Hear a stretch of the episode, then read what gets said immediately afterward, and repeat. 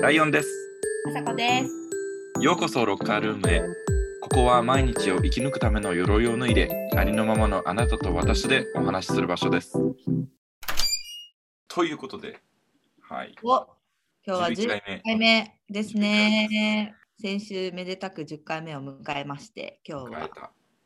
ね今日はなんかやっぱライオンくんがよくカナダの時にカナダでっていうカナダの話をなんか結構ちょいちょいしてるからねカナダの話をうんしっかりしようぜの回にしようと思って。そうねまあ、朝子もするやん。でも。あそうそう私もするからなんかちょこちょこ出てくるからもうちょっと本当にまるっとカナダの話しませんか？そうね、そうね。していこう。すごい、でもやっぱりあの、自分の人生の中でも結構すごい大事な時間を過ごしたなって思うから、うんうんんかんみんなにもね、知ってもらいたいなと思ってるし、いいと思確かにそうしましょうう。うんうん。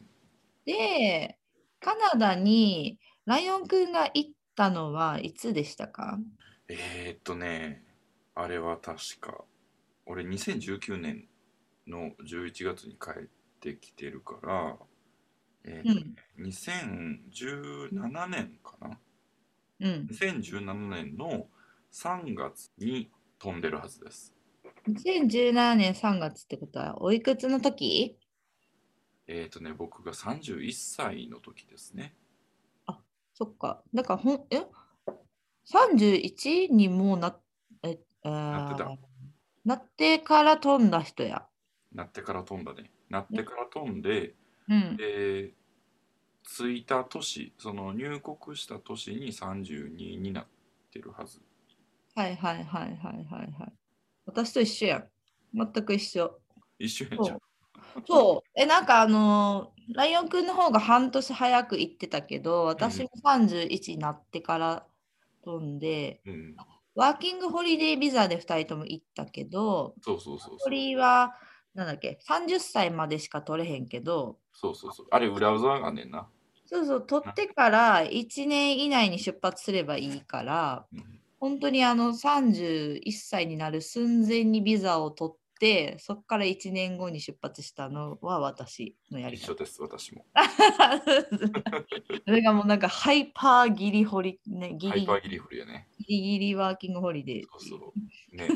あるよね。そっかじゃあ全く一緒やったらまあそっか半年違うだけやもんね。うん。で、うん32になって、で、そこから2年と何ヶ月間か感じかな、俺は。朝子はどれぐらいだんやっけ私はねちょうど1年と2ヶ月なんですよ。うんでしかも自分の33歳の誕生日の誕生日の日に帰るっていう飛ぶっていうああ、朝子のそのグッバイパーティー行ったの覚えてるわ。そうそうもうなんか最後みんなに盛大に祝ってもらおうと思って、うんあのバイバイと誕生日をガッチャンコさせようと思って そうなんかそうそう誕生日になるカウントダウンの夜中夜通しパーティーしてもらって次の日の誕生日当日の便であの出国するっていう デロンデロンやったやんな。うんスケジュールさせていただきました、はい、しかもそのまま日本帰ったんじゃなくてうん。メキシコに寄り道してるよね。うん。で一睡もしてなくて本当にでメキシコで日本の友達と待ち合わせやったんですよ。うんいやもうなんかうちは前日そのものすごい濃厚な夜を過ごしてるやん私だけが。うん。うん。よでそこから4時間で寝ずにそのメキシコに着いてる私と、うんもう日本からはるばる十何時間 かけてなんか前々からこう計画とかして旅行って思って来てる友達と、めっちゃ久しぶりにメキシコの空港で会って、もうなんかうんこのテンションの違いっていうか めちゃめちゃ変な再会になって。えそれどどっちがテンション高かったの？それ向こうがテンション高かったってこ向こうはほらもうだってバケーションだよ。なんかもう旅行。に来たし、久しぶりに私に会うし、うんわーみたいな感じだけど、うん私が寝てなうんい、前日すごい悲しい、みんな。別れが悲しくて泣きまくってから来てるから、なんかすごいこう、全然元気がないわけ、顔とかにも。っっていう。嬉しいんやけど、その、うんね、まあね。体体力もあるしな。体力も。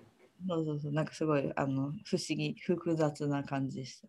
うーん、なるほどね。てか、そもそもさ、朝子がそのカナダに行ったの、どここう理由とかって俺聞いてなかったな、そういえば。確かにちゃんと言ったことないかも。なんか気づいたらもうなんかトロントいたね、君。うん、そうですね。理由か、理由は、でもさ、ずーっと、あの、海外に、外国に住みたいっていうのはあって、うんうんずっとずっと、こうな、うんなんとなく海外が好きやった。まあ、ライオン君と私の高校は結構、なんかインターナショナルな感じだったやん。英語教育とかに入れてて。ね、まあそういうとこに行ってたぐらいやから、まあずっとこう英語とか海外とかには興味があって、いつか暮らしたいと思いながらもずるずるうんうん。あの大人になってしまいましてう、んでまあその時、えっと、行く前はフリーライターで結構もう7年ぐらいやってうんた時で、うん。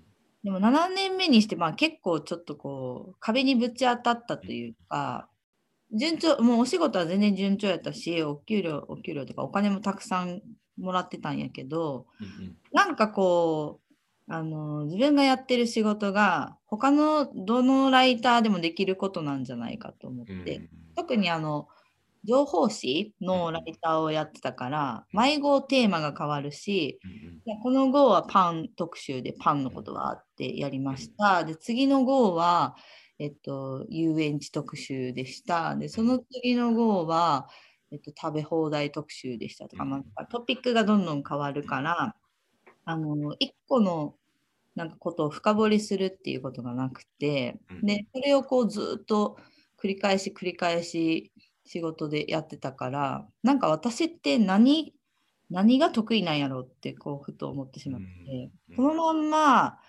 年を取っていってもライターをやるには、その情報誌のこういうコロコロトピックが変わるやつってやっぱ瞬発力と若さとあのフットワークの軽さがあるからできることやけど末永くライターをやるにはやっぱなんか一個専門分野を持ってでなんかもうあっちから指名が来るぐらいのライターにならんと生き残れへんなっていう思いが急に降ってきてでも私には何も専門性がないなと思ってうん。何がやりたいかなでも全然わかんないなっていうのでずっと悶々してたんですよね。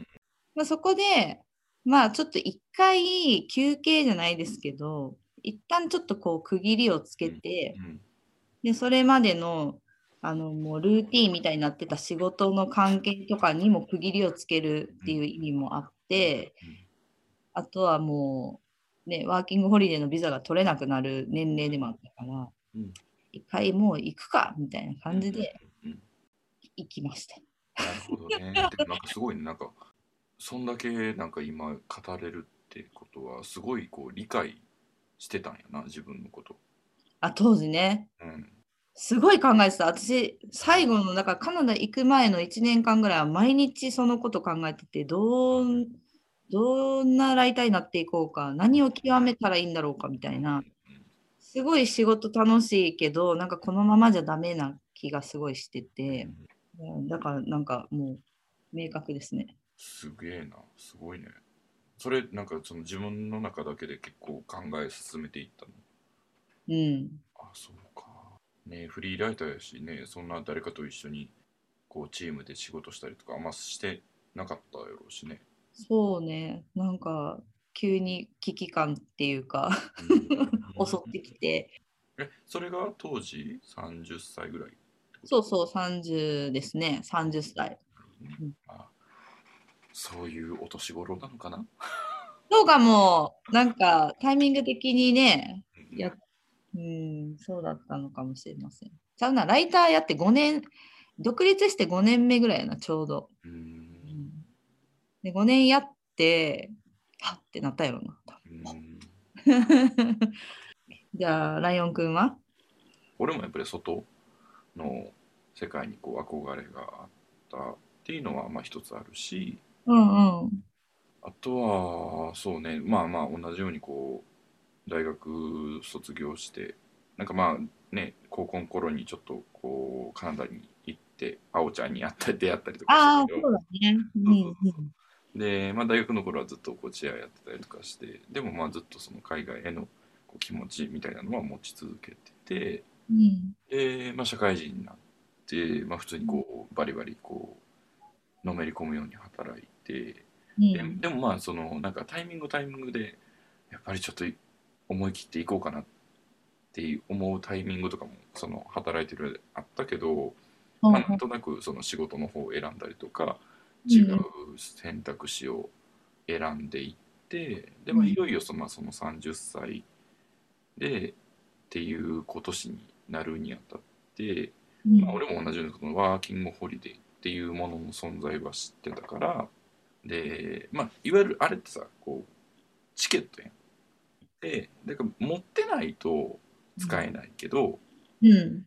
持ってたらこう選べるやん。こう使うか使わへんかを確かに。取れ取りさえすれば。そうそうそうそうまあ使わへんかもしれんけどあ持あっ。とく分には別に誰も損しないよねと思って申請してで、まあ、カナダのそのワーキングホリデーのビザ申請してでそれが申請降りてで一応そのチケットはある状態やったけどでもそのまあいろんな、ね、当時やってた仕事もすごいこう大事やったしこう責任感も責任もこうこう任せてもらったりとかしてたからうんうん、どうしようかなってすごい考えてたし当時一緒に働いてたこうチームの人とかもすごいいいメンバーに恵まれたから、もうまあ、これを全部置いてまで行く価値が本当にあるのかみたいなこととかもすごい考えてたし、うん。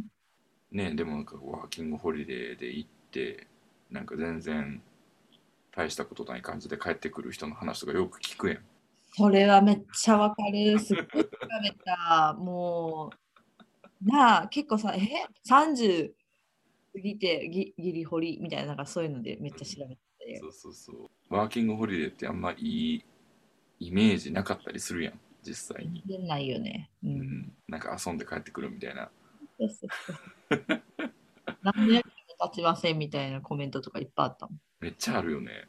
まあ、なまあそんなこともこうちょっとこう気にしつつはい。やってったけどでもまあ結局行くって思ったのは、うん。まあ、ちょっといろんなエピソードがあるんですけどはいまあえーそんな感じです。えーあでもなんか決定的なあの背中を押す出来事があったとかなんですか？うん、あったあったし、えーそれを話してもいいかなじゃあ。おいいいんじゃない？いいんじゃない？えっとね前のエピソードでも俺話したと思うんだけどそのすごく責任のある仕事を任せてもらってたけどそれですごい自分を苦しめてしまったっていう話をしたことがあったと思う。うんうんでで、まあ、それがその今俺がその勉強して資格取ったキャリアコンサルタントにもつながったんやけど、まあ、その自分をすごい追い込んでしまった経験もあったしなんかこのままでいいのかなっていう気持ちもすごいあってでそれは何かというとなんかこう頭打ち感があったんですよね当時自分には。うん。なんか自分に全然自信がなかったし自分に何ができるんやろうってやっぱすごい思ってたしでも自分の周りにはなんかこうこれができるみたいな人がやっぱすごいたくさんいたしうそんんな人たちと自分を比べてああ自分ってなんでなんて何にもできない人間なんだろうってやっぱすごい思ってたのね。へえこんなそんな責任あるプロジェクトを任されてんのにもかかわらず？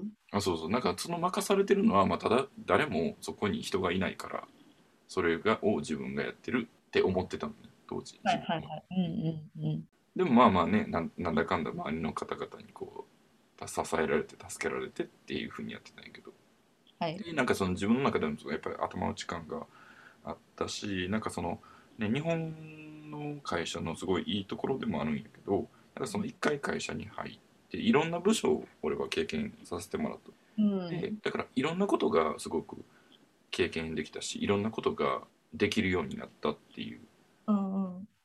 なったんやけどでも何もできない。なんかっう。ん。ていう感覚が自分にはすごくあったんだよね。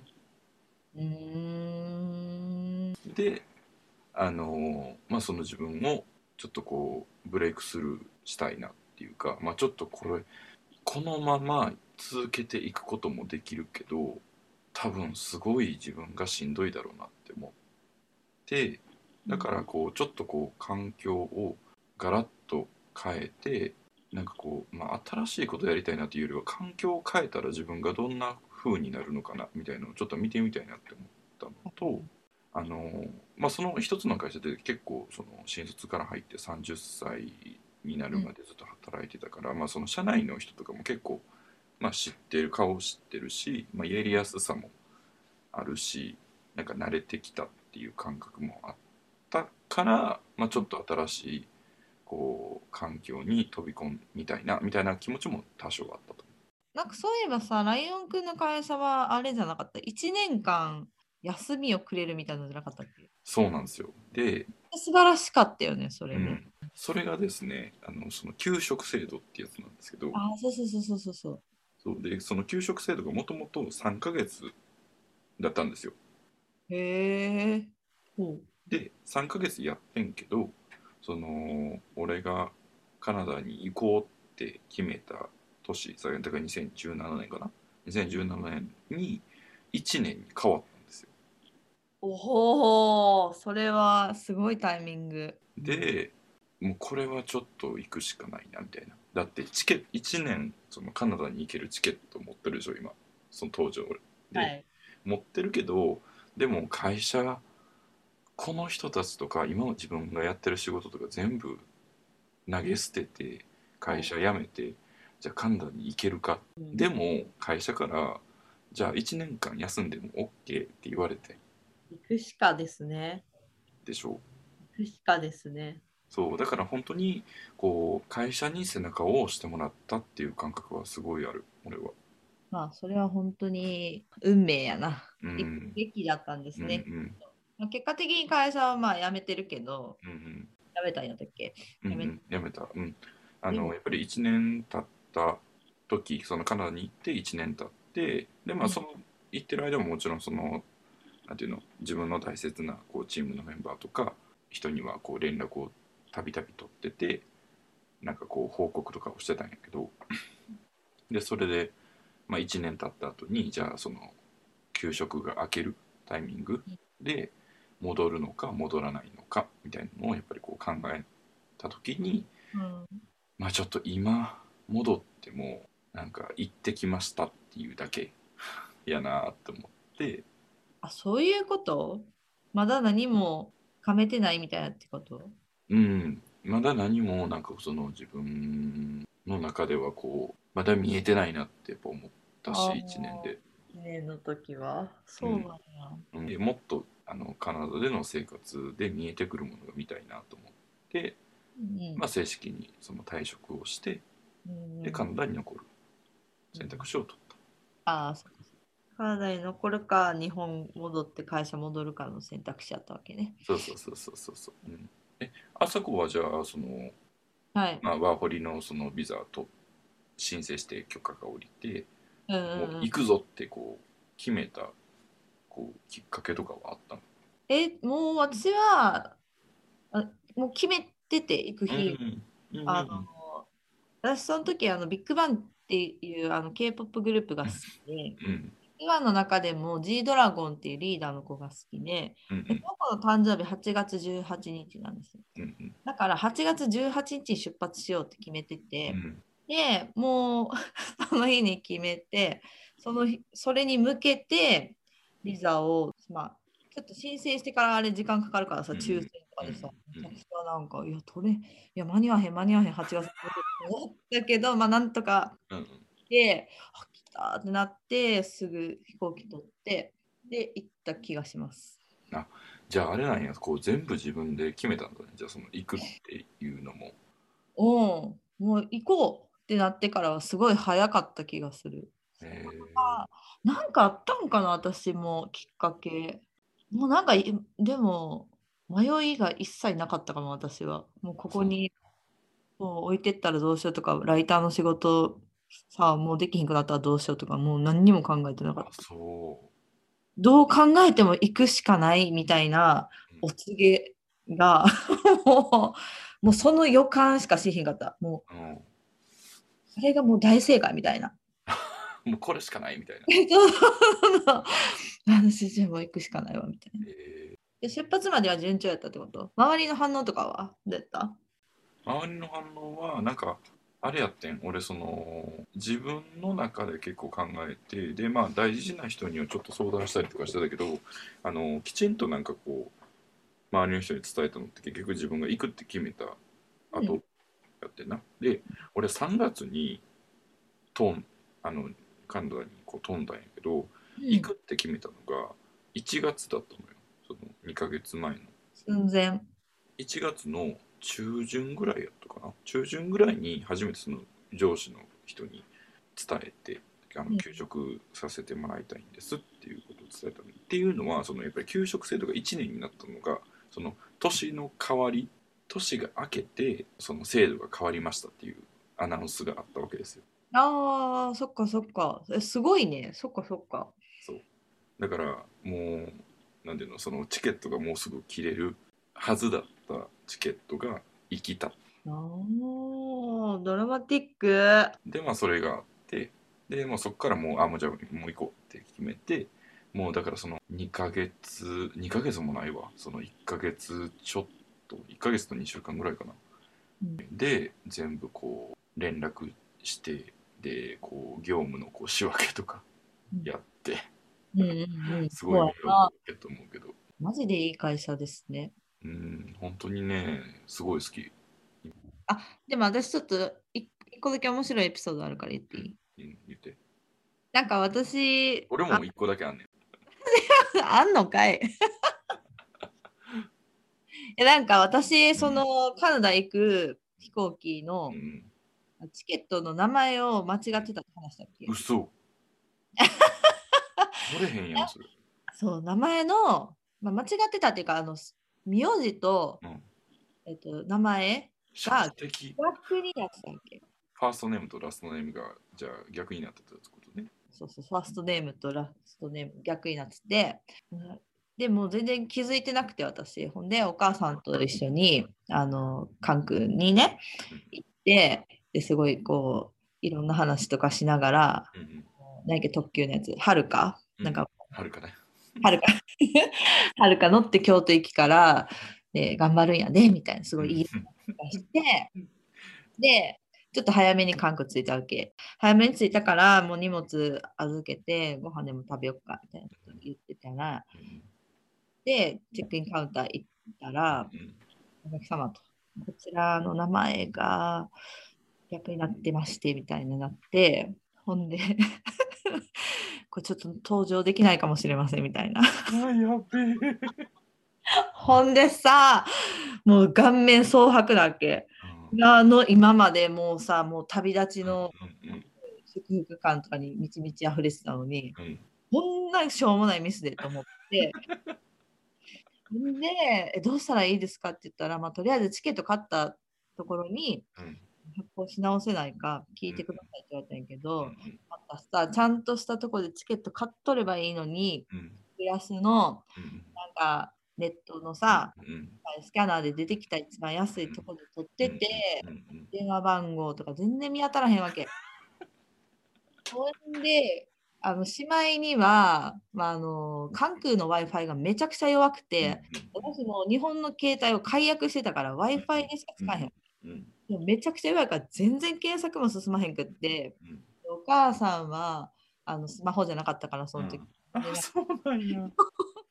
私が一人でうわーってなって電話番号とか調べてたら友達お母さんと別で自分のあの友達もなんか見送りに来てくれてたりしてとかしてでその友達も着いたけどとてもじゃないけどなんかその尋常じゃないああいう状態じゃない。そう汗かきながらスマホわーやってるしお母さんはめっちゃ怒ってるしなんだみたいな。こういうとこやでみたいな。なって。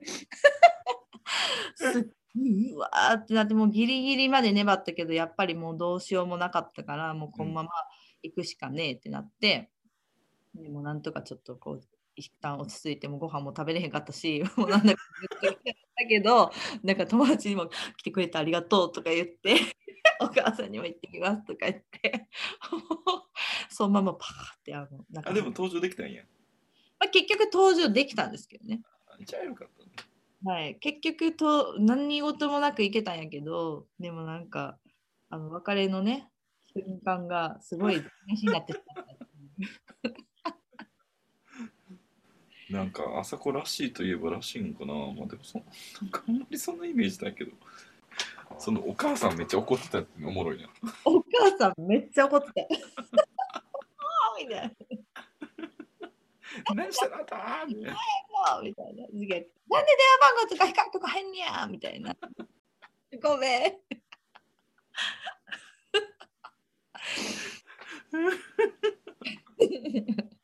申し訳なかったわ、本当に。はるかでのほのぼのした時間は何だったんだろう。いや、めっちゃおもろいね、それ。はい。出発当日ってことね。そうです。こんな始まりだったんです、私も。ああ、もちろん。なるほど。なんか俺は、あれやってるな。面白いそのずっと悩んでたって言ったやんその今その当時自分が持ってたものを全部置い日本に置いてカナダに行く価値があるのかなっていうふうに悩んでてでででも結局それって答えが全然出なくってでなんでここなんで俺ここれ答え出せへんのかなって思って考えを突き詰めていったらあ分かった。まあじゃあ行ったことがないからやって思ったのね。え？うん。自分が行ったところが行ったことがないところに行こうとしてるからそのそこがどんな場所かも知らんしうん。どんな人たちがいるのかも知らへんしどんな街なのかも分からへんしうん。自分が行ったらどうなるかみたいなのがやっぱ全然想像できひんから、なんかこう決心決断できないんだなって思ったね。うんうんうん。ちょっとちょっとなんかこうは？って感じかもしれんけどちょっと聞いといて。いや、いや聞いてる聞いてる。なんだ？じゃあ下見に行こうってなって。はい。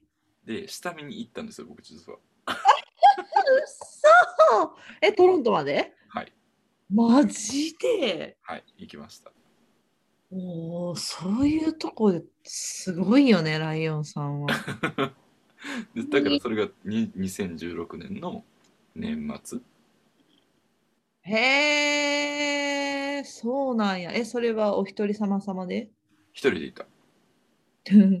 でそので、まあ、さっき言ったようにこうトロントにね先に俺があの俺より先にワーホリデーも行ってる東京の友達がいたりとかしたから、まあ、そのトトロントでその子に会ったりとかで、まあ、せっかくその飛行機13時間とか14時間とか乗ってですねアメリカ大陸の東海岸まで行くからニューヨークにも行こうと思って、うんうんでうん。その年末年始でそのトロントに滞在するのとニューヨークに滞在するっていうそのパッケージで行ったのね、うんうんうん。なるほどね。ニューヨークも行きますね。そうそうそうそうでニューヨークで年越ししたんかなその時へえ、最高。そうそうそんななんかちょっと贅沢なこととかもしてしたんやけど下見すごい。あでも下見に行ってみてどうやったわけ？そうせやねんで下見に行きましたとで俺としてはさ、まあ、やっぱりこうじもうこの旅行で何かをこう決めないと、もうチケットが無駄になる。だからもうこの旅行が終わったらもう絶対自分が行くか行かないかを決めるって決めて行ってるんですよ。はいはい。だから、俺あの個人的にそのなんか行ったら絶対この何かこう感じるものがあってあ自分の気持ちをこう固めてくれるって思ってたのーうん、なるほど。うんうんうん。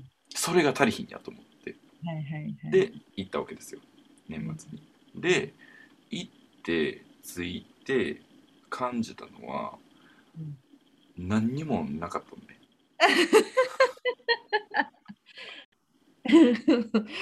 うんうんいやなんかその街はもちろんなんかこうかっこいいし綺麗やしワクワクするし北米の街はい。で都会やしで自然もあるしみたいな感じだったけど、まあ、ただなんかその北米の一町みたいな感じであれ？みたいな。こんなはずじゃなかったぞみたいなうん。感じでもっとビビッとくるもんがあるはあずや。そうそうそうそうそう。なんかもうこう稲妻にバーンってこう撃たれたみたいなこう衝撃的なこう経験はいなんか感覚があってあもうやっぱり俺はここに来るしかないみたいな風に思えるかなと思ったら全然そんなことなくって。あ 逆になんかそのそのマッチが俺を呼んでくれるかなぐらいのちょっと期期待とかあったわけですよ。当時のめっ私として。ちゃ人任せやな。人任せっていうか。ね そうでも結局まあそんなことはまあ全くなくうんで逆になんかあここに来ても別に俺何ができるかなって思ったあ逆に不安になっちゃっけです逆にねた。ほうほうほでう。もう。あーどうしようって思ってで、まあ、トロントのその予定滞在日日数がまあ終わってでもその友達そのトロントに先にいる友達とかにも会って話とかはしたんやけどでもなんかこうねこうバチンとやっぱり来るものがなないままニューヨークに行き年を越しうんで帰りのそのニューヨークから日本に帰る飛行機の中でうわどうしようかな全然決めれないぞみたいな。っていうふうに思いながら考えたのがあーだから街が呼んでくれるとかなんかその場所が呼んでくれるとかっていうのは、まあ、ないからうん。自分が決めてここでここに来るってこう決めないとうん。来れないんだなって思ったまああの当たり前やんけっていうあ感じだけど。うんうん、なるほどね。うんうん。だから自分がやっぱりこう自分の意思を持ってここに来るなら来ないといけないなっうんてうん、思った、めっちゃええやん。そう。っていうのはなんかそのようやく帰りのその飛行機の中でなんとなくちょっと見えてきたえー、なんか腹くくれたって感じがしていいね。まあその時その時はまだそのくくりきれてなくってで帰ってきてで年が明けて会社に出社してうんで給食制度が1年になったって聞いて最終こう腹をくくり切ったっていう感じなるほど、なるっていうほど。話。えー、ていうか、そんな人いんのかな？マンホリの下見に行く人いんのかなわざわざ。まあその場所が呼んでくれるみたいのはないとしてもさ、なんか行ったらビビッとくるもんがあるんじゃないかとかはすっごい思ってたうちも。あった？ないよね。ないないないマジでな、ないいないないうんそれを期待したらほんまにあかんと思うん別になんかそういうことが全人類にないとは言えへんとう、思うけど。うんだから逆にやっぱ行って全然何も感じひんかったから自分の意思で行こうって決めたしそれがやっぱりすごいね自分を押したあの後押ししてくれたと思うその自分がやっぱ選んでここの場所に来たから頑張らないといけないなってすごい思ったしうん。そのいろんなものを置いてきたものを無駄にしないようにまあほんまにそれこそこの間のエピソードじゃないけどあの選んだところで精一杯やるっていう、うん、選んだ選択をなんか後悔あれねのないものにするためにもう精一杯やるしかないっていう部分はやっぱすごい腹くくってたと思う俺は。うんうんうん。めっちゃ良かったよ。じゃあ本当になんか下見に行って良かったですね。よかったよかったすごいよかった。みたいなもんはないから自分やな、結局はっていう。そうそう逆になんか変になんかあこの街めっちゃいい呼んでる俺のことをみたいな風に思ってたらなんかこう嫌なこととか困難なことがあった時になんか結構言い訳をしてたと思う多分ああ、なるほどね。うんうんうん。いや、でもすごいや。これはなかなかのエピソードやな。面白い。まあでもね、結果行ってそれぞれ帰ってきたわけだけど、うんまあまあ今日こんぐらいにしてさ、うんちょっとこれを聞いてる人がどれぐらい興味があるかは私にはちょっと自信はあんまりないけども。でももうちょっとやらせていただこう。か。ね。ちょっとやらせて、まあこれからちょっと面白くしていこうよ。分からんけどそうそう。まあだから次もうちょっとさ、やっぱあの行ってみて実際どうやったかとか、うんうんあの行って変わったこととか、うんうん。まあ、現地で面白かったこととかをうん話せたらなと思います。うんうんそうしよね、で、あの、聞いてる人の中でも海外であの暮らしてたことがあるよとか、今まだ海外にいるよとか、うんあの、ワーホリ行ってみたかったみたいな人とかがいれば、うん。なんかそういうメール、ぜひ聞きたいよね。ね、だから、なかったら教えてくださいませ。ロッカールームはあなたのお話を聞くコミュニティです。私とライオンさんがこうやって喋るためのチャンネルではないので、皆さんの清きメールをお待ちしております。ぜひあの皆さんの話を聞かせてください。それでは、またあの土曜日にお会いしましょう。じゃあみんな元気でね。OK ねバイバーイ。